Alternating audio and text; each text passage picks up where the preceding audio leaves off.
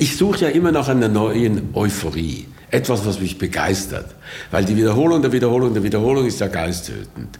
Und ich versuche immer, was Neues zu finden. Und ich muss auch sagen, zwischen meinen Tätigkeiten, die ich hatte, gab es immer auch Pausen, kreative Pausen. Da habe ich eben Bücher geschrieben und so.